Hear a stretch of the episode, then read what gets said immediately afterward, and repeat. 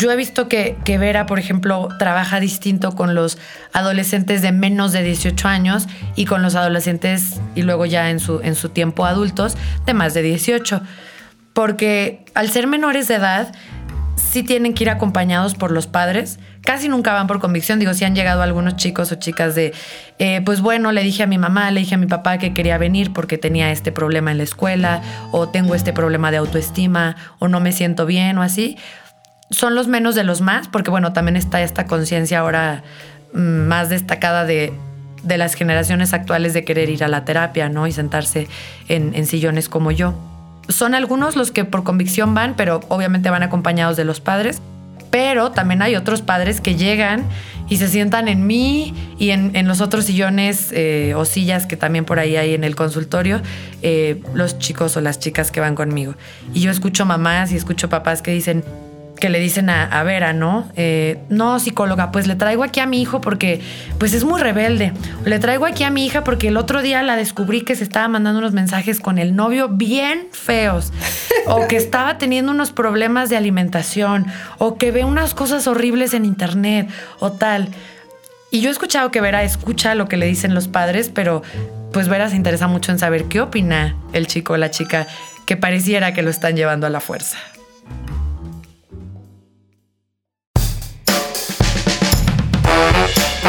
Bienvenidos a este decimosexto episodio, El Sillón de Psicología. Mi nombre es Gerardo Soler y esto es Si los objetos hablaran, el podcast donde los invitados son objetos.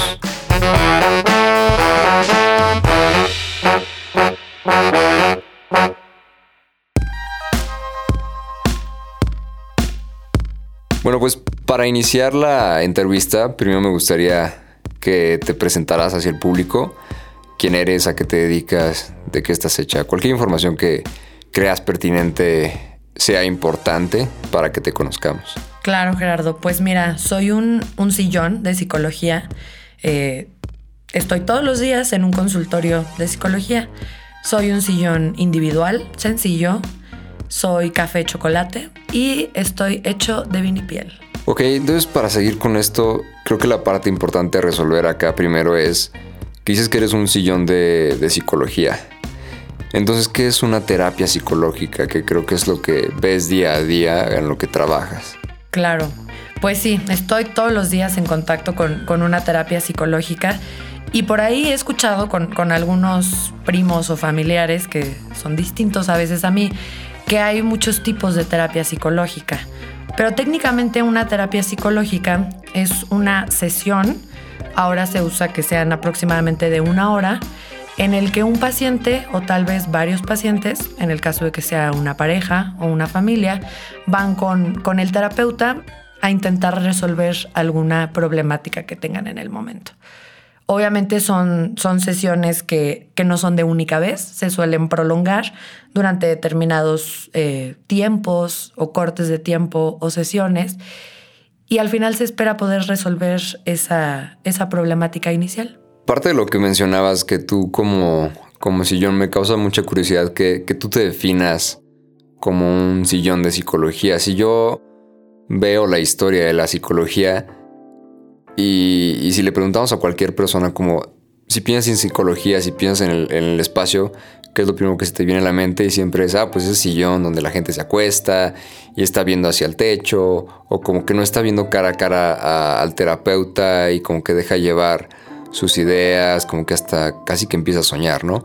¿Por qué crees que, te has convertido como en ese básico en, una, en un consultorio de, de la terapia de un psicólogo? Pues bueno, a mí me encanta la idea de cómo lo dices. De hecho, creo que a veces hasta soy más importante que el terapeuta, porque como tú dices, cuando alguien piensa en, en una terapia, no piensa en la cara de su psicólogo o de su psicóloga o de su terapeuta, sino, sino en dónde se va a sentar o en cómo va a ser el espacio.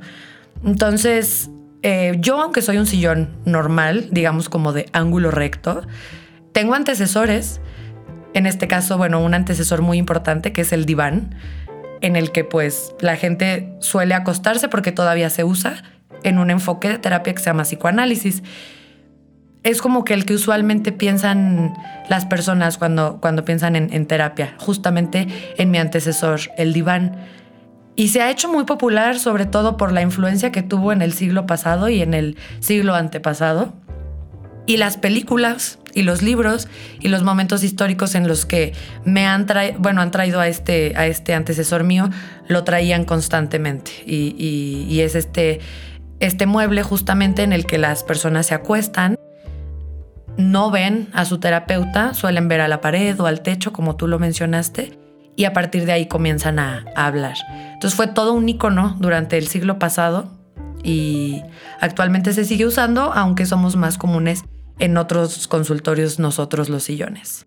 ¿Y cuál es el beneficio? Si, si yo lo veo que me dices que ven a la pared o al techo y no ven al terapeuta, ¿cuál es la finalidad de que ellos puedan estar aislados de alguna cara o de algún objeto o entorno que, que les distraiga?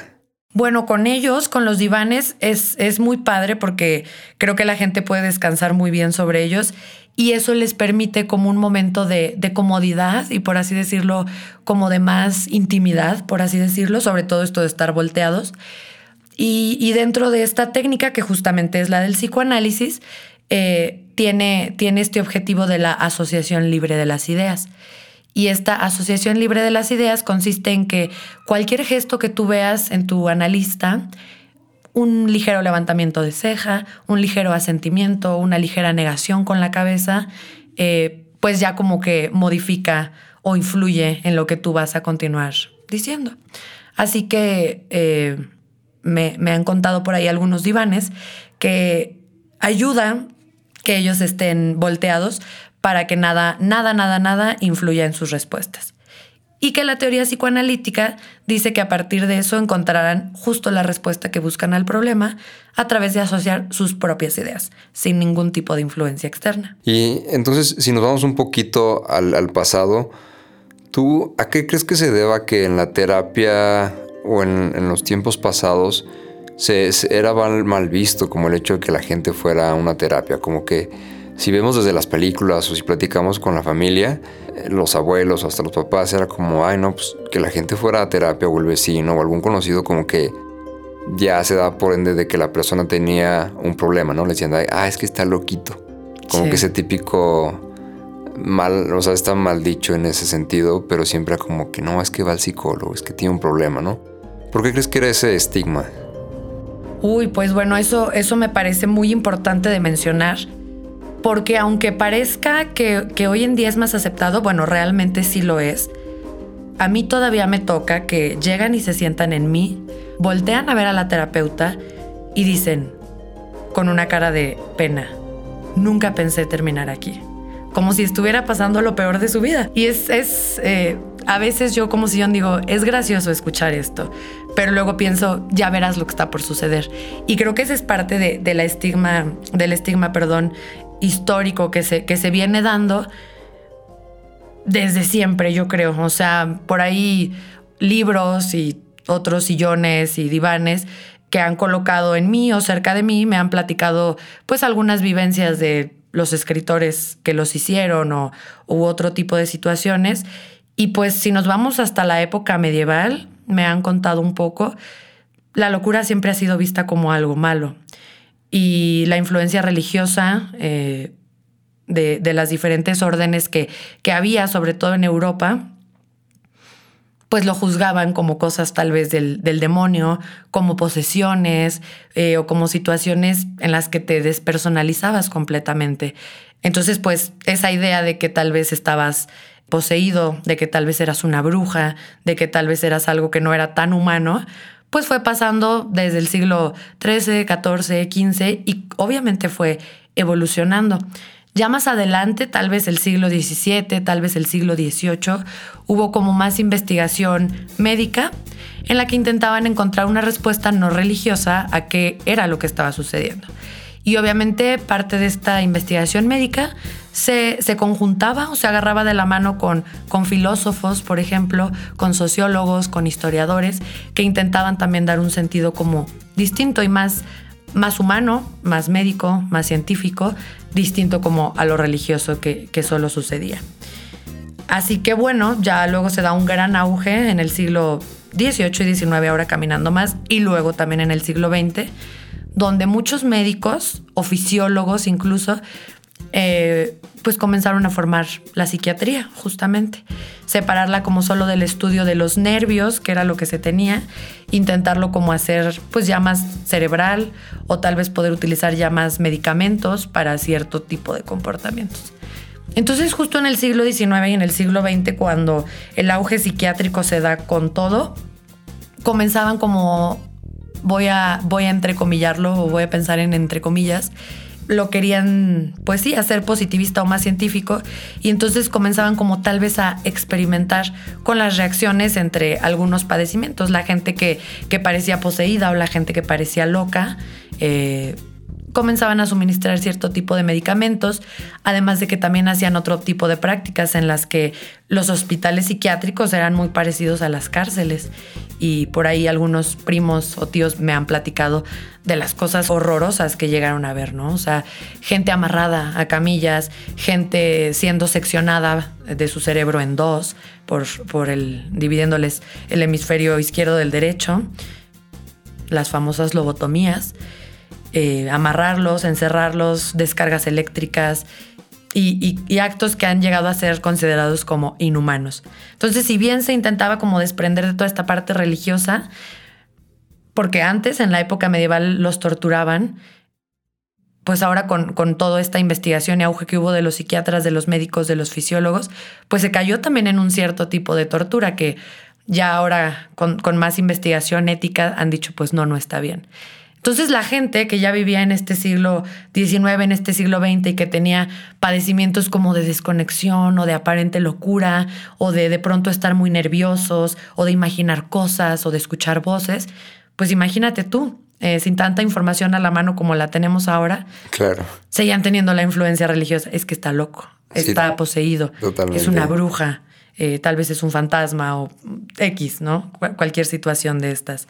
Entonces yo creo que todo, bueno, toda esta historia que te acabo de platicar, que a mí me han platicado algunos libros, que a mí me han platicado algunos eh, muebles familiares, por así decirlo, forma parte de todo el estigma que acompaña a lo que hoy los, los pacientes que llegan y se sientan en mí los hacen decir la frase. Nunca pensé en terminar aquí. Y, y si lo ves actualmente, ¿qué tanto ha cambiado, por ejemplo, la parte que sea religiosa? ¿Crees que todavía hay como cierta cierto rechazo por, parte de la religión hacia la psicología? Fíjate que yo creo que hoy en día es más aceptado, pero como en todo, todo dogma o todo sistema de creencias, pues de pronto, aunque no se quiera, se convierte en rígido, porque si tiene como una vertiente histórica, porque si tiene una vertiente en la que interesa que haya un conjunto de gente que piense o que crea en eso, creo que siempre va a haber como una, una influencia. Hoy en día no creo que tanto como que se ataquen o se contradigan, tal vez como, como en sectores muy, muy dogmáticos o muy rígidos, tal vez sí, tal vez todavía no se vea como algo muy adecuado, sobre todo tal vez en, en, tomando en cuenta las distintas religiones que hay y tal vez en otras secciones de, del planeta, pero yo creo que acá en Occidente, en donde, en donde yo vivo, eh, porque pues bueno, aquí está el consultorio en el que habito, creo que es más, más abierto ahora. Creo que es más abierto también por la parte humana, que se toma como al humano con su religión, al humano con su empleo, al humano con su familia, al humano eh, con sus diferentes entornos. Y creo que al final, con todos estos entornos y estas creencias, sigue siendo un humano. Entonces, creo que hoy se está velando mucho más por la parte humana más que por todas las otras creencias, pertenencias o sistemas ajenos al humano. Yo lo, relaciono bastante con la parte, por ejemplo, cuando entrevisté pues desde el mat de yoga y el cuenco tibetano, pues esa parte de meditar y hacer yoga, como que va mucho de la religión y cómo piensa tu, tu familia o las ideas que tienes de no, es que esto esto va en contra de la religión, esto va en contra de ciertas ideas familiares o que se tienen culturales. Creo que cambia mucho, ¿no? Como tú dices, ¿no? Desde, pues, cómo piensa uno en Occidente a cómo piensa otra persona en otra parte del mundo. Claro. Ahora yendo a la parte de donde dices que trabajas, mencionas que, que trabajas en un consultorio y estás con una psicóloga, ¿no? ¿Cómo se llama la psicóloga? La psicóloga con la que trabajo se llama Vera Delgadillo Vélez. Ok, ¿y llevan aproximadamente trabajando? Llevamos trabajando juntos cuatro años.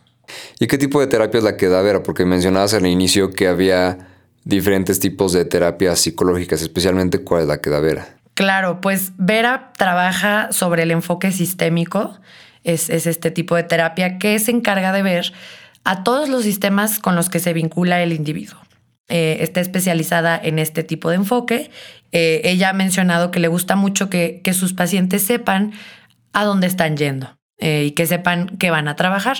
Entonces, pareciera que yo ya tengo grabadísimo esta explicación que ella les da a sus pacientes. ¿Cómo es? Pues bueno.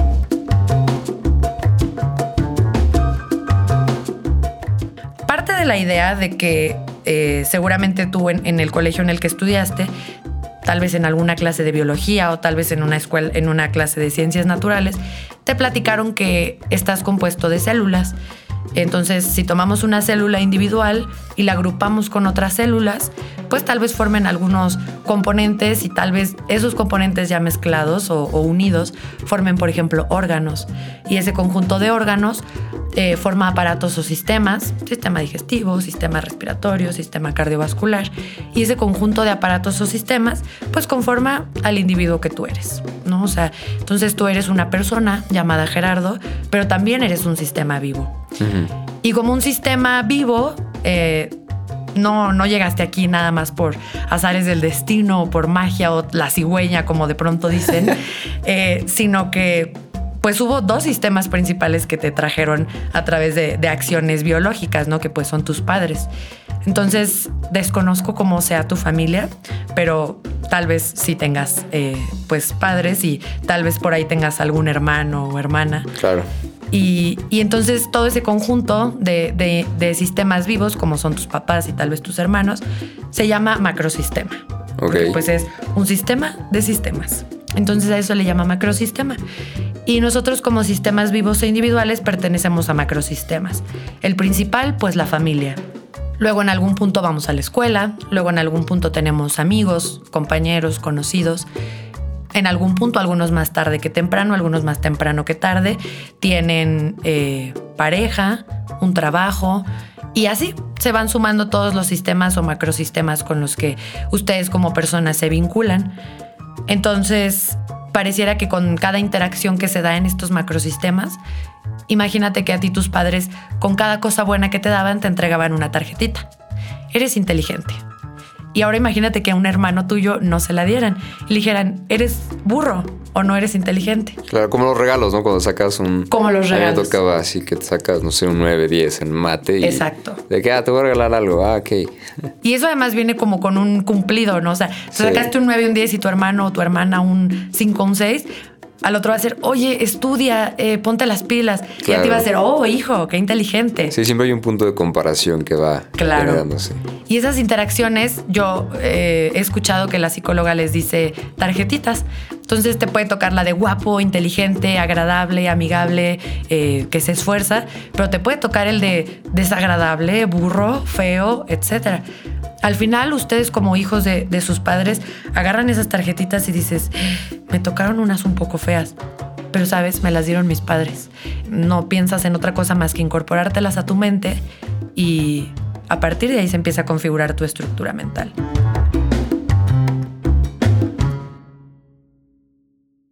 Entonces por lo que entiendo, esta parte de, eh, de sistémica es que tú vas configurando, o la persona va configurando su, pensamiento y el quién es, va generando el quién es, de acuerdo a las tarjetas que le va entregando, pues primero los padres, los hermanos, después puede ser la pareja, ¿no? De que, ay, eres muy guapa, o eres muy linda, o eres tonta, no sé, si llega a una relación violenta. Sí. Y yo creo que también depende entonces de la persona, ¿no? Qué tan, eh, qué tanta fuerza tienes en cuanto a creer, en tener eh, autoestima para creerte ese tipo de pensamientos, ¿no? Hasta compañeros de trabajo que te digan, no, es que eres bien estúpido, bla, bla. Y, depende de ti cómo tomas ese, ese tipo de o cumplidos o maldiciones o regaños o cualquier cosa. Y eso es bien importante porque imagínate a, un humano, no sé si tú conozcas alguno, pero imagínate un humano que, que haya vivido en un, en un contexto o, que su sistema siempre le haya dado tarjetas eh, negativas, ¿no? Como eres tonta, eres tonto, no sirves, eh, mayormente todo lo que haces fracasas, etc. Y de pronto llega, no sé, a un trabajo o de pronto llega con una pareja que le dice, wow, eres increíble, eres súper útil, qué bien haces las cosas, eres guapísimo, eres guapísima. Pero como esta persona, este humano, eh, solo ha recibido tarjetas negativas, dice, esto no me hace sentido. Las validaciones o las cuestiones positivas me invaden y nunca las he vivido. Entonces las rechazo. Porque tal vez esta persona piense, yo solo necesito tarjetas negativas. Entonces, tal vez las relaciones que busca esta persona sean negativas, trabajos donde su jefe sea malo o mala, eh, parejas donde tal vez lo golpeen o la golpeen, eh, mm, momentos o actividades en las que vaya a fracasar. Entonces, son cosas que se pueden repetir en los diferentes círculos en los que vive la persona. Sí. si ya estás acostumbrado a este tipo de cosas, es como lo que veo en las parejas. Sí. Que se me hace bien chistoso como sí. anda con alguien, una persona y de que siempre le ponen el cuerno, lo trataban bien mal, cortan y luego vuelven a andar con otra persona que es igualito.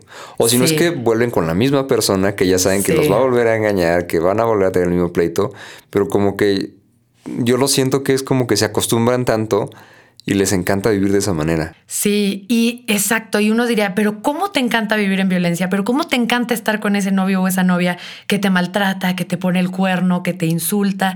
Y pues más que que te encante, pues estás acostumbrado a funcionar de manera patológica. Es lo que conoces. Es lo que conoces. Entonces se convierte en algo, eh, pues no extraño, pero muy complejo, más bien, tal vez yo pensaría que es como lo, que sucede, porque es lo que escucho cuando hay retroalimentación de la terapeuta con la que trabajo, pues son como dos frases que, que ella dice mucho. Y una es, todo acto cobra sentido en el contexto en el que es dado. Lo que para unos en una familia tal vez sea eh, agresivo, violento y feo, eh, en otra familia va a ser la convivencia diaria, el cómo nos llevamos. Ay, nos gusta convivir sarcásticamente. Esa es una. Y la otra frase que también la escucho que dice mucho es que cuando un sistema, digo hablando de, los sistemas, cuando un sistema se vuelve repetitivo, de pronto se torna predecible. Y no sé si a ti con, algún amigo, con alguna pareja, con algún eh, humano con el que convivas, no sé si te pasa que, que es como, ya te está empezando a decir algo como de, ay Gerardo, siempre haces esto y tú digas como de, oye, pero ¿por qué me está diciendo esta cosa? Pero realmente como eres un sistema vivo, a veces eh, haces acciones repetitivas que las personas con las que convives dicen, ah, ya sé qué es lo que va a hacer. Ya se la saben. Sí, entonces ya pueden anticipar un pleito, ya pueden anticipar un enojo, ya pueden anticipar tal vez la palabra que vas a decir, porque pues como sistema vivo, pues eres repetitivo y tal vez a veces eres predecible. Exacto. ¿Y la terapia qué es lo que ves que hace? O sea, ¿cuál es la finalidad? ¿Romper este me imagino que la idea debe ser destruir este tipo de tarjetas negativas. Claro. Algo que, que, que yo escucho mucho que dicen ahí en el consultorio es que además de que las interacciones que tenemos son como tarjetas que, que, te van dando, eh, también yo he escuchado que les dice a los, a los humanos que van ahí al consultorio que cada tarjeta buena o cada tarjeta mala es como una pieza de un juego que se llama Jenga. No sé si tú lo has jugado. Sí, lo he jugado, sí, sí. Y dicen que, que cuando están súper bien puestas las piezas, la torre es muy firme, pero que cuando le faltan piezas, pues la torre se tambalea. Entonces, algo que, que, dice la psicóloga es que, que muchas veces en terapia, más que rellenar los espacios de esos yengas, en terapia tal vez se derrumba un poco esa torre de yenga y, y ya tiradas las piezas, ah, dice, aunque suena muy, muy violento y muy dramático, es bastante funcional porque es como deconstruir lo que ya está construido y una vez deconstruido se seleccionan las piezas. Oye Gerardo, mira cómo está esta pieza, está como ya medio rancia, medio roída, no lo sé. ¿Quieres trabajarla o quieres que la desechemos y podemos juntos construir una nueva? Em, suponiendo que, que la terapeuta te dice eso, ¿no? Y entonces, con base en reconstrucciones, con base en, desechar tal vez las que no son tan funcionales para esa torre, porque tal vez la torre es solo de, palitos con una determinada figura y a ti te han puesto no sé, palillos de dientes si tú quieres, o te han puesto fierros o te han puesto plásticos, cuando solamente debería de haber un determinado tipo de piezas. Y entonces en esta terapia, lo que yo veo que verás es trabajar junto con el paciente y decir y seleccionar y pulir y traer piezas nuevas y desechar las piezas viejas y entender por qué se pusieron esas piezas o entender por qué hubo ese tipo de interacción, entender cuál es el tipo de la estructura del que viene cada paciente, eh, entender qué le hace sentido, entender qué no le hace sentido. Incluirse como no solo en las palabras, no solo en los pensamientos, sino también en las ideas, sino también en las creencias, para al final de cuentas reestructurar, reescribir o reconstruir como nuevas pautas de comportamiento. Si antes había pautas de comportamiento patológicas, ahora se van a hacer pautas de comportamiento sanas.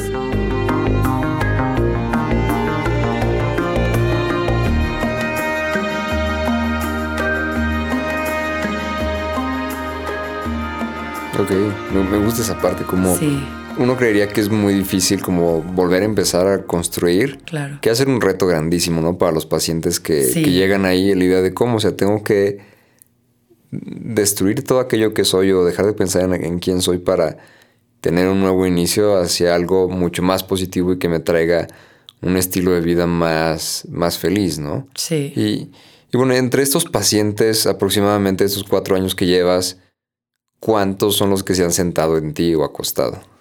Uy, pues han sido muchos, porque hay obviamente los que se van, hay obviamente los que se quedan, hay los que vienen a mí de manera intermitente, ¿no? Que dicen, ya me pasó una tragedia, voy con Vera, y llegan y se sientan en mí. Y yo, ay, no que ya no ibas a venir. Y luego regresan, ay, no es que yo pensé que ya iba muy bien, y de pronto, pues todo fue mal. Y yo como si yo pienso, pues claro, porque todavía no terminabas de, eh, de construir para volver a construir lo que estabas viendo con Vera. Entonces no tengo una cuenta exacta. Eh, Vera tiene ahí los expedientes guardados en los archiveros y tal vez ella te pueda decir el número exacto. Pero aproximadamente, ahora bueno, ya que no, tienes el número, pero me imagino que de saber como entre qué edades y qué géneros son las personas que, que llegan ahí, qué porcentajes son. Uy, sí, eh, pues bueno, podríamos decir que yo he sentido y he escuchado las voces de tal vez un 65% de mujeres y el resto hombres. ¿Y de qué edades? ¿De qué edades? Bueno, Vera atiende nada más adolescentes y adultos, no está especializada en niños.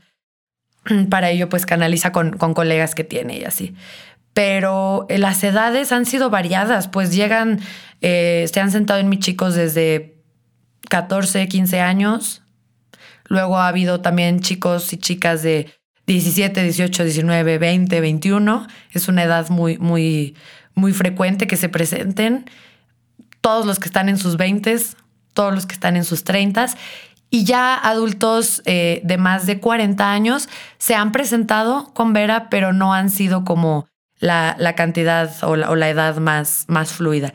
Digamos que los que más hay estarían entre los 18 y los 38 años, tal vez. Ya. Y esta parte, por ejemplo, la gente que llega ahí, mencionabas unos de 14, 15 y luego otros de 18. Sí. Me imagino que ya entre más adulta, eh, entre más adultos son las personas, pues ya van por su cuenta, pero sí. te llegan a tocar que, que escuchas que, no sé, que el papá, la mamá, el tío los llevan como por la fuerza. Sí, bastante. ¿Y qué tan positivo es esto? Pues mira, es, es interesante la pregunta que haces porque yo he visto que, que, Vera, por ejemplo, trabaja distinto con los adolescentes de menos de 18 años y con los adolescentes y luego ya en su, en su tiempo adultos de más de 18.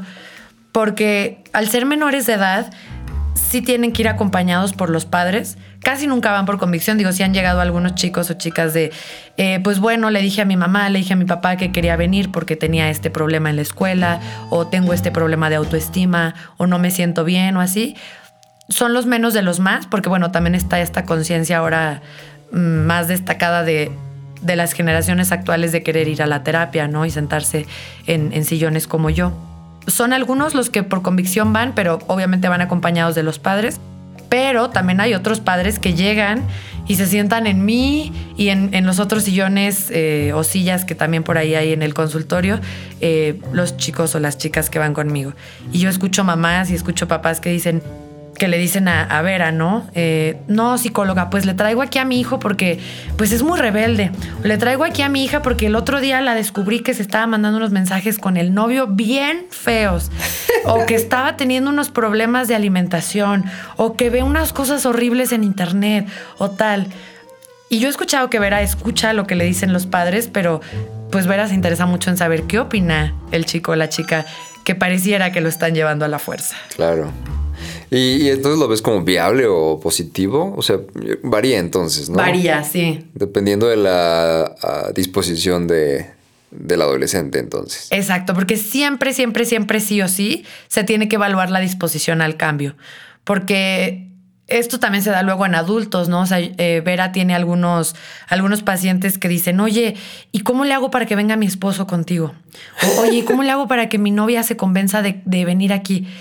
Y bueno, Vera les dice que ella no puede atender parejas. Eh, ok. Digo, digamos, a, la paciente y luego al paciente. Claro, pero es como si supieras el chisme de cada uno. ¿no? Exacto. de cierta manera podrías llegar a influir. Sí. Que, era parte de lo que, me decía Vera, que la conozco ya de ese tiempo que ella no podía atender familiares o amigos porque pues ya tienes un lazo, una relación de hace tiempo, o incluso si es de hace dos días o no sé, tres que ya se consideren conocidos amigos, pues ya, ya hay un historial entre esas personas, ¿no? Claro. ¿Qué es lo que podría llegar a pasar, digamos, si, si atendiera a un familiar o alguien? Bueno, eh, no se puede atender a un familiar. De pronto... Eh, bueno, eso, eso lo sé obviamente porque Vera pues ha puesto encima de mí pues el código ético del psicólogo, libros, eh, su computadora y pues yo tengo como esta capacidad de pues analizar, no sé, como que al estar en contacto con objetos ya sé qué pasa con el objeto. Entonces,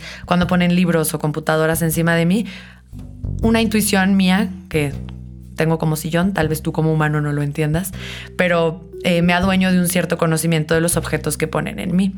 Entonces, pues sé que, que, no se puede, por lo, por lo que he visto en estos libros, sé que no se puede porque se pierde como la objetividad. De pronto cuando es como algún conocido, pero muy conocido, lejano, que casi nunca el terapeuta haya interactuado, tal vez se podría. El terapeuta siempre tiene que evaluar eh, las redes de conexión, el terapeuta siempre tiene que evaluar la influencia, el contacto que, se puede tener con, con, esta persona. ¿Lo ves de manera ética? Eso ya sería algo muy... Atender familiares. ética del, profesionista. Por ejemplo, las amistades, ¿no? Claro. De, bueno, sí lo voy a atender o, tal vez no por, por ciertas cosas. Claro, es súper ético. De hecho, está mencionado ahí en el código ético y y tú no puedes atender, eh, o sea, tú como terapeuta no puedes atender a, a, tus propios familiares. Lo ideal es que te apoyes de la red de colegas que, que, que como terapeuta tendrías y, y, entonces lo canalices. O sea, a ver a cuando le llega algún, algún mensaje, eh, alguna llamada de, de una eh, persona cercana, una amiga o o hasta sus propios familiares de, oye, ¿y puedo ir contigo a tu consultorio? Vera les dice, no, pero mira, tengo una serie de colegas, un conjunto de colegas con el que puedes asistir que manejan exactamente el mismo enfoque de terapia en el que yo estoy especializada y entonces los manda con, con, sus colegas, les pasa los contactos, le comenta al colega que, que algún amigo, que algún familiar eh, lo buscará o la buscará, y entonces ya empiezan a atenderse con, con los colegas de Vera. Entonces, siguiendo con esa parte de, los pacientes que, te ha tocado analizar de cierta manera y sentir, ¿cuáles son los trastornos que ahora ves y sientes en el siglo XXI? Porque cabe destacar que conforme pasa la historia y los avances, pues obviamente los trastornos empiezan a evolucionar o tal vez ya los empiezan a catalogar, ¿no? Como por ejemplo los niños, veo que ya todos los quieren eh, diagnosticar con TDA, ¿no? Sí. Ah, es que tiene TDA, es muy distraído, tiene TDA, ten, dale estas pastillas. Claro. Ay, que yo la verdad no, bueno, no soy psicólogo, pero híjole, se me hace todo un... Es complejo, sí. Sí, se me hace un tema muy delicado y muy discutido. Pero, ¿qué trastornos tú llegas a ver ahora en este siglo XXI? Pues bueno, por ahí yo he escuchado a veces cuando Vera está escribiendo algún artículo o así, o, viendo algún video o, incluso en alguna plática con un colega. Y pues yo escucho que ella dice que según la Organización Mundial de la Salud, la depresión y la ansiedad son dos de los principales trastornos más frecuentes y más comunes y que causan mayor em, imposibilitación en algún momento de, de la vida. Y ya yo desde mi experiencia como sillón, de las historias que escucho de los pacientes que se sientan en mí, pues pues creo que puedo confirmar ese dato de la OMS.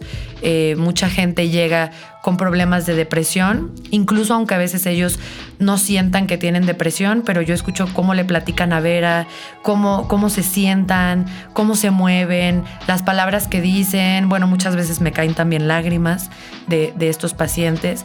Entonces, aunque a veces ellos no lo sepan, luego ya confirman que efectivamente esta situación con la que han venido batallando pues es depresión pero también tanta exigencia laboral que hay hoy en día y este mundo occidental en el que, que, vivimos, pero que ustedes habitan constantemente como humanos, pues tiene exigencias laborales muy duras y familiares y de redes sociales y de medios y de comunicación y de un chorro de cosas que generan también mucha ansiedad, o sea, ansiedad por, por estrés constante, luego ahí está el famoso burnout, pero también ansiedad por tener un cuerpo perfecto, ansiedad por tener seguidores, ansiedad por tener a la pareja perfecta y sentirse amados.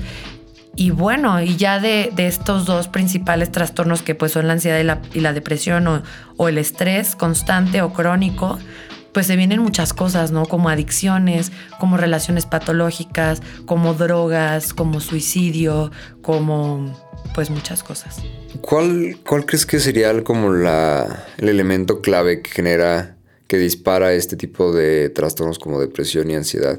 Lo que yo, de lo que me has dicho, yo podría considerar como el hecho de compararnos socialmente, como qué hace la demás personas, a dónde viaja, todas esas partes de redes sociales y la competitividad, ¿crees que son como de los factores esenciales? Pues sí, podrían ser. Yo, yo creo que sí. Eh, yo he escuchado que Vera usa mucho la palabra como trigger, que es como un disparador. Y, y todos los trastornos tienen pues estos triggers, ¿no? En el que pues tú puedes tener una cierta estructura mental, tú como humano puedes tener una cierta estructura mental con tus tarjetitas que te entregaron, con los contextos que has tenido, con las creencias que has este, ido estructurando a través de todo esto que has recibido durante tu vida. Y tal vez siempre te han dicho que eres muy guapo, muy exitoso. Y entonces llega un trigger en el que hay alguien más guapo, más exitoso y es como, ¡Ah! ¿cómo yo no puedo ser tan guapo y tan exitoso si siempre yo he sido esa persona? Y ¡pum! al instante te, te, hace entrar como con sentimientos de minusvalía, con creencias de no suficiencia, y siendo que tal vez siempre te ha ido muy bien en la vida, este trigger de que hay alguien mejor que tú, dice, pues entonces yo no soy suficiente. Pero también la otra, ¿no? O sea, tal vez igual siempre has sido muy exitoso, muy cumplido, de buenas calificaciones, y entonces llegas a un trabajo en una planta industrial, por ejemplo, en donde ya no eres la estrella que brillas como brillabas tal vez en, la escuela, en, en el, la universidad, en el colegio, y entonces dejas de brillar, aparentemente, y, y entonces dices, ah, hay gente mejor que yo, mi jefe me está constantemente evaluando, tengo que entregar la producción, no puedo parar línea, van a venir los japoneses o los americanos o los alemanes y van a supervisar los indicadores y todo depende de mí y soy el gerente o soy la gerente. Ay, no, no, no. Y entonces este, el, trigger sería el estrés. Y entonces ahora me, eh, como humano me podría bloquear o podría deprimirme o podría parecer que todo está bien mientras estoy en la planta, pero llego a casa y como me estresé mucho, pues... Eh, tomo alcohol, tomo alguna medicina, tomo y entonces eso me desencadena o una adicción o una depresión encubierta, tal vez. Entonces, sí, o, como adolescente, ¿no? O como adulto joven, eh, me gusta trabajar mi cuerpo, subo selfies a, mi, a mis redes sociales, constantemente subo historias, así, pero luego llega alguien que tiene 5 mil seguidores más que yo, 10 mil seguidores más que yo, un influencer, y llegan los haters, ay, no tienes el abdomen tan plano. Uy, gritas mucho cuando levantas pesas. Uy, se te nota la operación. Ay, se, te nota la operación. Eh, estás deforme. Y pues todo este ciberbullying que de pronto se da. Está cañón. Está muy cañón, está muy intenso. Y pues eso es tu trigger. Los haters o el ciberbullying. Y de pronto toda aquella aparente seguridad o autoestima que tenías, ¡pum! Con los haters y el ciberbullying se viene para abajo.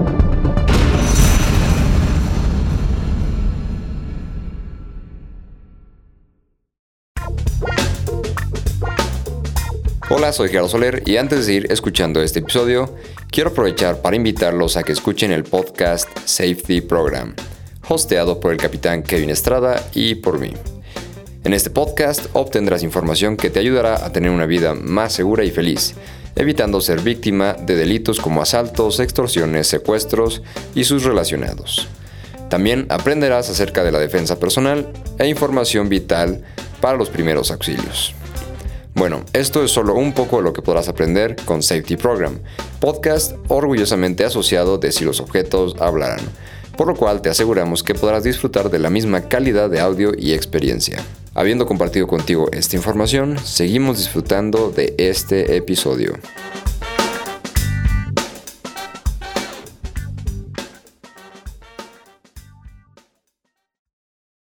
¿Cómo es que Monse, Vera, ¿cómo es que ella inicia la terapia? ¿Cómo la escuchas iniciando una terapia con el primer paciente, o sea, con el paciente que va llegando por primera vez? Pues bueno, primero es, es importante, ¿no? Porque a veces yo escucho que le hablan a ella a su celular y a veces hablan al, teléfono de, recepción se encargan de, preguntar pues el nombre completo del paciente o de la paciente, su edad y cuál es el principal motivo de manera muy, muy, muy eh, eh, superficial el que lo, lo, quiere o la quiere llevar a terapia.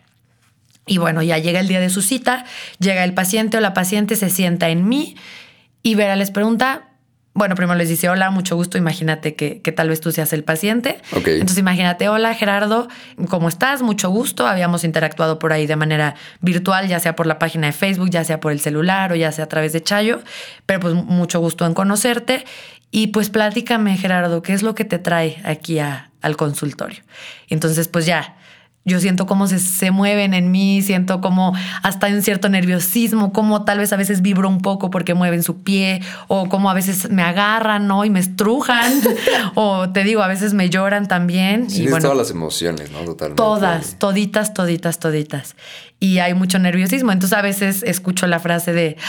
Ah, nunca pensé terminar aquí. O a veces escucho la frase de, me urgía venir, ya solo contaba los días para que fuera mi cita. O a veces escucho el, te tengo que platicar todo sobre mi vida o, o, o, solo lo que me está pasando ahorita. Entonces escucho frases muy padres que al final todas son muy terapéuticas. Y, y bueno, ya, eh, imagínate que tú le platicas a Vera qué es lo que está pasando con tu vida. Y entonces Vera le pregunta, alguna otra, en alguna otra ocasión has acudido a terapia y pues bueno, a veces sí, a veces no, a veces muchas veces, a veces cero veces, ya está. Y una vez que ya pasa como esta prueba como informativa de hola, ¿quién eres? ¿Qué pasa? ¿Y cómo llegaste aquí? Eh, pues Vera les explica esta parte de, qué onda con el enfoque sistémico. Vera creo que a veces es como muy comprensiva y les dice que, que ellos como pacientes a veces no saben qué onda con la psicología y con todos los enfoques que hay y que tal vez da muchísima certeza saber pues a dónde estás yendo, ¿no? Y, a qué tipo de terapia estás llegando. Entonces pues ya Vera les explica, les pregunta si les agrada el enfoque, si quisieran trabajar con el enfoque. La mayoría dice que sí, bueno, todos han dicho que sí, eh, desde que yo he escuchado. Y después Vera les dice, bueno, antes de que me empieces a platicar toda tu vida, me gustaría que te sientas seguro o segura.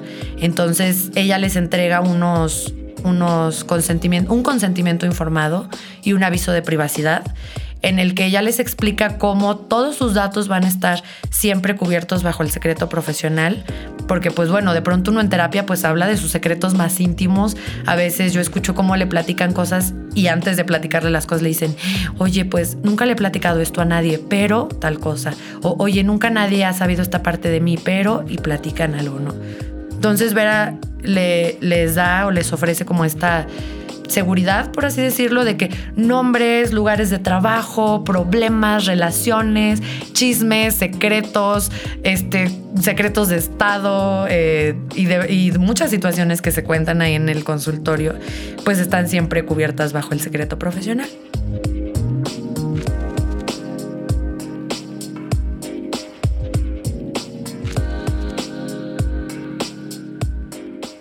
¿Y en qué casos podría llegar ver a la terapeuta a dar información de, lo que llegue a escuchar? ¿Hay algún caso en especial que sí podría llegar a dar cierta información? Sí, sí, de hecho sí. Eh, a menos que, la vida de la persona corra riesgo y en tal caso se, se comunica con algún teléfono de emergencia que el paciente haya brindado. Para esto, pues obviamente eh, Vera o cualquier terapeuta tienen que ir reconociendo señales de riesgo, ¿no? Como por ahí la amenaza de, suicidio o el uso de alguna sustancia que ponga en riesgo la, vida. Y bueno, ahí, ahí, habría como muchas áreas de observación. Pero también si hubo algún delito, ¿no? O sea, asesinato, violación, y hay algún proceso legal de por medio y que la autoridad lo solicite por, por los medios legales adecuados solo en ese momento. Pero si llegara alguien y dijera, oye, cuéntame lo que este paciente no se puede. O sea, de ninguna manera, bajo ninguna circunstancia, Vera o cualquier terapeuta pueden revelar a menos que haya una orden este, legal que así se lo requiera. Y obviamente en caso de determinados tipos de delitos. Y ok, va la persona a la terapia, le cuenta toda la historia, que es como parte de lo que yo he experimentado. ¿Cuántas terapias? ¿Hay un promedio de terapias? O sea, puede ser de que no, pues más o menos la gente va, eh, se siente en mí, no sé, unas cinco veces, mm. o dura un mes, dura dos meses. ¿Hay algún promedio en cuanto a las terapias? En el, en el enfoque sistémico, que es el que a mí me toca vivir día a día, en lo que escucho que Vera trabaja y el cómo llegan los pacientes, dependerá de la intensidad de, de la situación que traiga la persona pero yo creo que del enfoque que trabaja Vera, pues por mínimo unos seis meses, por así decirlo, eh, a tal vez dos años, dos años y medio, a veces hasta tres. ¿Quincenales cada semana? Suelen ser quincenales en este enfoque sistémico. Tal vez la primera, segunda o tercera sesión sea semanal, en lo que se disminuye como la presión o la angustia del paciente, se normaliza un poco lo que está viviendo y luego ya se hacen sesiones separadas cada 15 días. Y conforme va evolucionando, pues ya se brincan a tres semanas o a seguimientos de un mes. Pero entonces, como todo pro, me imagino que hay un contra, ¿no? ¿Podría convertirse en dependencia una terapia? Sí. Al grado de adicción no, pero al grado de dependencia sí. De hecho, eh, yo he escuchado por ahí que, que Vera habla mucho de la dependencia con sus pacientes y creo que, bueno, uno como terapeuta, yo, yo he visto que Vera lo comenta a veces, tiene, tienes que desarrollar tanto la habilidad de observar, porque pues es una habilidad, y, tienes que estar como, como bien pendiente, tienes que estar como muy atento, muy atenta a los detalles de en el diálogo o en el discurso del paciente, cómo hablan de las dependencias en su vida. Entonces cuando yo veo que Vera, porque tenemos como esta esta sincronía de trabajo. Yo he visto que a veces Vera desde la primera sesión detecta alguna estructura de dependencia en el paciente. Veo que Vera les marca muy bien cómo son las sesiones, cómo son los tiempos, cómo es el enfoque y en qué momento deberá terminar la terapia. O sea, se hace como esta distinción y, se tiene que detectar porque en una persona que traiga una estructura dependiente, ya vimos cómo se va dando con las tarjetitas, la familia, el contexto, todo esto, eh, pues hay gente que, genera dependencia a sus amigos, a sus parejas, a su trabajo, a, a XY, ¿no? a sustancias obviamente y a mil millones de cosas y pues la terapia no está exenta de eso. Entonces hay veces que ya uno se acerca a la parte final de la terapia eh, y yo escucho que Vera les dice, bueno, pues vamos bien, dentro de poco pues eh, o espaciaremos las sesiones o, o pasará tal cosa. Y ha llegado a haber pacientes que una vez que Vera les dice eso empiezan a hacer todo lo contrario.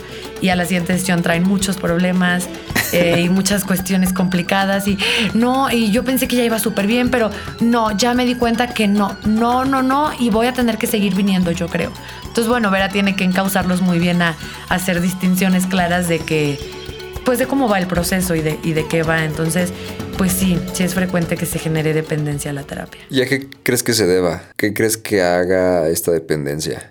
Pues mira, hay un término muy importante que yo escucho que Vera comenta mucho y es el de la validación. Eh, validación pues tiene que ver con, con dar un valor, pero, pero no, no, solo un valor como eh, monetario, ¿no? Como por ahí se, se, ve, sino como una valía de persona. Tú eh, tal vez pienses cuáles son esas cosas que te, que te afianzan a Gerardo y cuáles son esas virtudes y cuáles son esas fortalezas y qué cosas haces muy bien y qué cosas tal vez haces muy mal. Y, y, si, por ejemplo, tú te cuidas y si, por ejemplo, tienes relaciones sanas y si, por ejemplo, puedes comunicar lo que no te gusta y si, por ejemplo, buscas que tú estés bien de Gerardo para Gerardo, quiere decir que tú te autovalidas. O sea, tú puedes eh, saber cuál es ese valor que tú como Gerardo, como persona, como sistema vivo tienes y buscar que así sea en todos tus contextos. Trabajo, familia, escuela, amigos, bla, bla, bla, bla, bla, bla. Y bueno, eso como al nivel individual. Pero cuando desde la familia no nos inculcan la autovalidación, digo, a nosotros los sillones no nos lo enseñan, pero eh, he escuchado tantas personas decir que no les inculcan la autovalidación o el amor propio o el procurar tu bienestar, pues no te acostumbras a validarte y te acostumbras a que nadie te valide. Entonces, de pronto imagínate, nunca has recibido validación o pocas veces has recibido validación o más que validación has recibido descalificación. Claro. O desconfirmación o muchas de estas cuestiones. Eh, entonces llegas a un lugar en el que tienes una hora para hablar de ti, me siento bien, me siento mal, pienso esto, no hombre, descubrí el otro día esto, eh, tomé en cuenta lo que me dijiste y ahora estoy en tal actividad, o sabes qué, me puse a reflexionar y ya terminé a mi pareja, o ya me salí de mi casa, o ya le, puse las cosas claras a mi jefe, o ya tal. Y entonces eh, el terapeuta o la terapeuta, cuando son decisiones adecuadas, pues Em, yo he visto que Vera pues les da mucha retroalimentación, ¿no? Como de eso que hiciste fue muy bueno por esto y por esto, o esto que hiciste por primera vez y que antes no habías hecho, te está trayendo mayor bienestar del que antes habías experimentado. Y pues esa es validación. Entonces, imagínate una persona que nunca ha recibido validación, llega a la terapia y le dan validación, pues es, me quiero quedar aquí.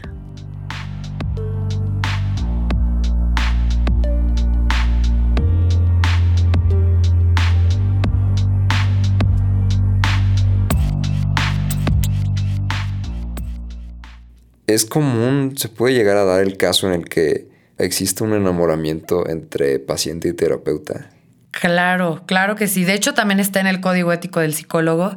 Vera me ha platicado de, algunas situaciones que ella ha llegado a conocer del medio en el que sí sucede, ¿no? y, y sucede. Mm, digo, finalmente, como personas que, ustedes son, pues veo que tienen sentimientos, digo, bueno, trabajo con eso todos los días, escucho cómo las personas hablan de eso, entonces sé que ustedes tienen sentimientos y pensamientos y atracciones y procesos químicos, entonces viéndolo desde el lado humano, pues claro que sería razonable que, que sucediera, pero eh, creo que el, terapeuta o la terapeuta en general del mundo y de la vida tienen que tener bien consciente cuál es su trabajo. Entonces, algo de lo que se habla mucho en el contexto terapéutico o en el contexto psicológico es que seguramente pueda existir que un paciente se enamore del terapeuta o de la terapeuta por esto que, que estamos hablando de la validación y así. Pero el terapeuta tiene que ser lo suficientemente hábil para decir, por aquí no va la cosa, eh, poder marcar el límite, si de pronto se tornara como muy excesivo la responsabilidad ética del terapeuta, es decir, eh, sabes, eh, por el momento no podemos continuar con este proceso terapéutico tú y yo, pero te voy a canalizar con una persona que es totalmente experta en este tema y te puede ayudar. Entonces, si como terapeuta, Vera o cualquier terapeuta del mundo llegara a detectar un enamoramiento de un paciente, tiene que ser lo suficientemente hábil para observar cómo reencauzarlo dentro de la misma terapia y si de pronto eso no se diera, pues canalizarlo. Ahora está la contraparte. Eh, el terapeuta o la terapeuta está en el código ético y no, no se pueden enamorar de, de sus pacientes. Y si detectara algún terapeuta que se enamora de un paciente o de una paciente, tiene que ser igual lo suficientemente hábil y lo suficientemente ético para decir, no puedo seguir llevando este caso. Y entonces también lo tiene que derivar. ¿Le tiene que decir por qué? No, no, no, se tiene eso, imagínate. no sé si alguien lo haya hecho alguna vez de decir, bueno, te, canalizo porque estoy enamorado o enamorada, pero lo, correcto y lo ético es que no. Nada más. Eh, por el momento no podemos continuar, eh, será necesario canalizar con otro especialista. Creo que esa parte es compleja, pero ahora quiero ir a una parte todavía más compleja. Suponiendo que Monse Vera llega a desarrollar un trastorno mental, un problema mental que no la puede, pues que no está dando el 100, ¿no? Que no está dando ni siquiera el 50 de lo que era como terapeuta. Aquí lo que veo es que para que el terapeuta funcione, para que la terapia funcione, pues tiene que estar bien aquella persona que te está escuchando, ¿no? Sí. ¿Qué sucede? ¿Hay, algún examen profesional, legal, que pueda analizar al psicólogo como lo veo como los contadores, ¿no? Que están actualizados constantemente y tienen su papel de que son certificados. ¿Existe algo para el psicólogo? O sea, que tú sepas que la persona con la que vas a ir está plenamente estable. Ya, pues mira, ese es un tema que Vera considera importantísimo. Y de hecho ha tenido varias pláticas así con, con, colegas, con compañeros, ¿no? En el que en el que se debe de regular, piensan todos ellos, todavía más de lo que ya está, que si bien no, no, lo, no lo está tanto, eh, tendría que haber como muchos filtros para o, ciertos filtros, igual y no muchos, pero deberían de existir como ciertos filtros para la evaluación mental o para eh, la constancia eh, mental del terapeuta que ejerce. Porque a diferencia de otros especialistas de la salud, como los médicos, los psicólogos, los dentistas, perdón, los eh, nutriólogos, los dentistas, hay algunas instancias del gobierno que no evalúan los consultorios psicológicos. Tipo el de Vera sí, porque como está en una torre médica y está con unos médicos, tienen licencia de funcionamiento médica. Eh, sin embargo, revisan a los médicos, no a Vera. Ok. pero, y bueno, esa creo que es una, una ventaja para, para, los pacientes que van con Vera. Pero luego de pronto, si uno decide atender en su casa, si uno decide atender en pues en algún espacio que no sea como tal un hospital o, una torre médica o así, pues no hay realmente alguien que vaya y le supervise que tengan el nombre, la placa, el título profesional colgado, la cédula, la licencia de funcionamiento, el espacio en recepción, ¿no? Tipo Cofepris pide que sea el espacio con recepción, que tenga seis lugares mínimo en sala de espera, que esté puesta tras la puerta la licencia de funcionamiento. Y bueno, todo esto, pero es hacia los médicos, ¿no? Entonces, eh, pues sí, yo he escuchado que Vera comenta mucho que debería de haber mucha más regulación como en otros países, tal vez Estados Unidos, Alemania, España, tal, eh, para que fuera todavía más integral, porque creo que la salud mental... Eh, pues es salud al final y al cabo. Entonces, si Vera desarrollara un trastorno o una enfermedad, bueno, tendríamos que ver de qué tipo de trastorno o enfermedad habláramos, pero si pusiera en riesgo, pues, pues sí, su habilidad mental, su, su su propia funcionalidad, eh, creo que igual tendría que haber una amplia, mm, una, un amplio sentido ético de decir no puedo ejercer en esta forma, ¿no? Mm, por ejemplo. Similar a, las incapacidades laborales que ahora se, se, pueden estar dando también ya por burnout, por depresión, por ansiedad, pero son súper nuevas. Claro. Pero si, por ejemplo, un día Vera tuvo alguna situación en su vida Mm, dolorosa, emocional, de salud, y que pareciera que ella en su proceso terapéutico ya trabajó, porque bueno, ella también tiene que estar en constante proceso terapéutico.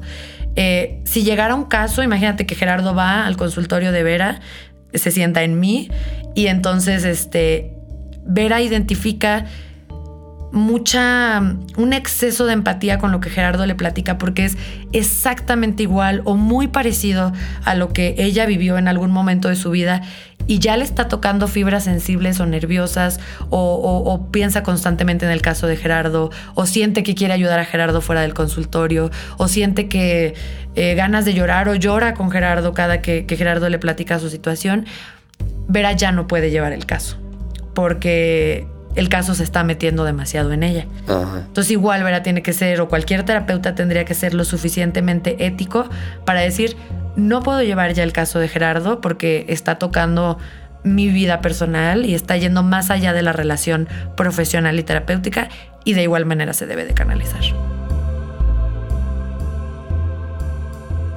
Se me hace una parte fuertísima que era como tú lo decías antes de hacer la pregunta, estas dos últimas, porque son son la ética total de, la persona, ¿no? O sea, si a ti alguien se siente y te rompes, pues literalmente pues te arreglan y ya, ¿no? No es como que tú quieras esconder que no, estoy bien, no pasa nada. no, o sea, en ti se nota cuando hay un fallo y la gente te puede arreglar. Sí. Pero internamente en una persona, esto es ética, esto es profesionalismo, decir y saber si sí puedes atenderlo o si de verdad tienes que dejarlo a alguien más o tú ir a, como decías, ¿no? Que Vera tiene que ir a constante terapia para asegurarse que hay, que va profesionalmente y que está pues estable, ¿no? Claro. Entonces ya para, para terminar con, con esta parte, de, bueno, realmente con la entrevista, ¿crees que actualmente asistir a una terapia ya debe ser considerado como, como asistir como a cualquier otro médico general, como al dentista o al nutriólogo o a este tipo como ya de personas que cuidan de ti constantemente? Sí, por supuesto. O sea, yo creo que, que es como, como canasta básica porque, pues bueno, eh, ¿Para qué ir al nutriólogo si tú puedes comer bien desde casa? ¿no? ¿Para qué ir a hacerte una revisión cardiológica si tú sabes que tu corazón está en buen estado? Eh, digo, realmente sería como, se buscaría ir al nutriólogo constantemente, se buscaría ir a mantener tu, tu dentadura, ya sea con algún tratamiento brackets, paladares, no lo sé, pero también limpiezas constantes, blanqueamientos, cuidarte, ¿no? Igual tu corazón, tus pulmones, tus órganos internos, etcétera. Y pues obviamente también la mente y las emociones. Yo, yo pienso que sí es canasta básica, uno por lo que escucho y dos por lo que creo que es eh, el objetivo con el que Vera y los demás terapeutas trabajan. Yo creo que sí, porque muchas veces muchas enfermedades médicas eh, son originadas por cuestiones emocionales. Ok. ¿Qué esperas profesionalmente que venga para ti, para la psicóloga Vera? Újole, pues yo creo que muchas cosas. Eh, primero, mucha más preparación y constante preparación además, porque creo que así como los pacientes que van con Vera y conmigo, eh, siempre va a haber cosas nuevas, ¿no? Música nueva, películas nuevas, trabajos nuevos, relaciones nuevas. Entonces yo creo que eh, mi trabajo con Vera es seguirnos actualizando y nutriendo de todo lo, lo actual que hay, también de todo lo anterior que hay para comprender por qué surge lo actual. Entonces, profesionalmente espero pues mucho crecimiento a la par de Vera y muchísima, muchísima adquisición de experiencia y conocimiento. La última pregunta que yo la veo de esta manera, que como seres humanos, ¿cuál es nuestro estado mental por naturaleza? ¿Y cómo es que podemos llegar a, a este estado de manera constante? Creo que lo podríamos poner como en el plano más subjetivo, para que cada persona que escuche esto piense en sí mismo y piense como en su propia realidad. El estado natural del ser humano es el que el propio humano busca. Para alguien tal vez sea la autorrealización personal, para alguien tal vez sea la autorrealización profesional o social o de ayuda o de convivencia. Creo que al final cada uno de, los humanos va construyendo su, su bienestar máximo y cada uno va buscando los medios para lograrlo. A veces cuando tal vez no están elementos como la validación interna o externa, a veces cuando falta un poco o mucho de amor propio, siempre como, como decisiones o siempre surgen momentos de decisión. Entonces, para llegar al, máximo estado, yo creo que es hasta donde la propia mente te vaya permitiendo. Y siempre que tus medios personales te puedan ir guiando hacia ellos.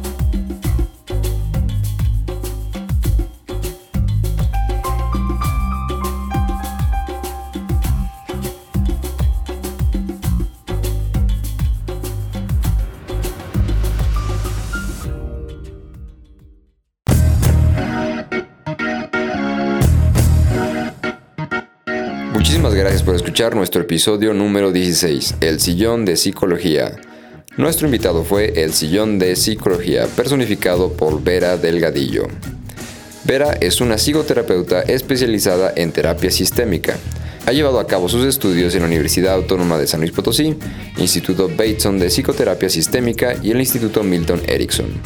Trabaja en su consultorio privado atendiendo a adolescentes y adultos y también se dedica a impartir cursos y conferencias. Su mayor interés es comprender la mente humana y ser un factor de cambio en el mundo actual. Te recuerdo que podrás encontrar los siguientes episodios en mi sitio web geralsoler.com slash si los objetos hablaran, así como en Spotify, Apple Podcast, Podcast Addict o cualquier otra plataforma donde escuches tu podcast. Para estar pendiente de los próximos episodios e invitados, puedes seguirnos en Instagram y Facebook como si los objetos hablaran. También si gustas compartirnos qué te han parecido los episodios y cómo podemos mejorar tu experiencia, nos puedes mandar un mensaje por Instagram a arroba si los objetos hablaran. Muchas gracias por escucharnos y compartirnos. Yo soy Gerardo Soler y estuviste escuchando Si los objetos hablaran. Hasta la próxima.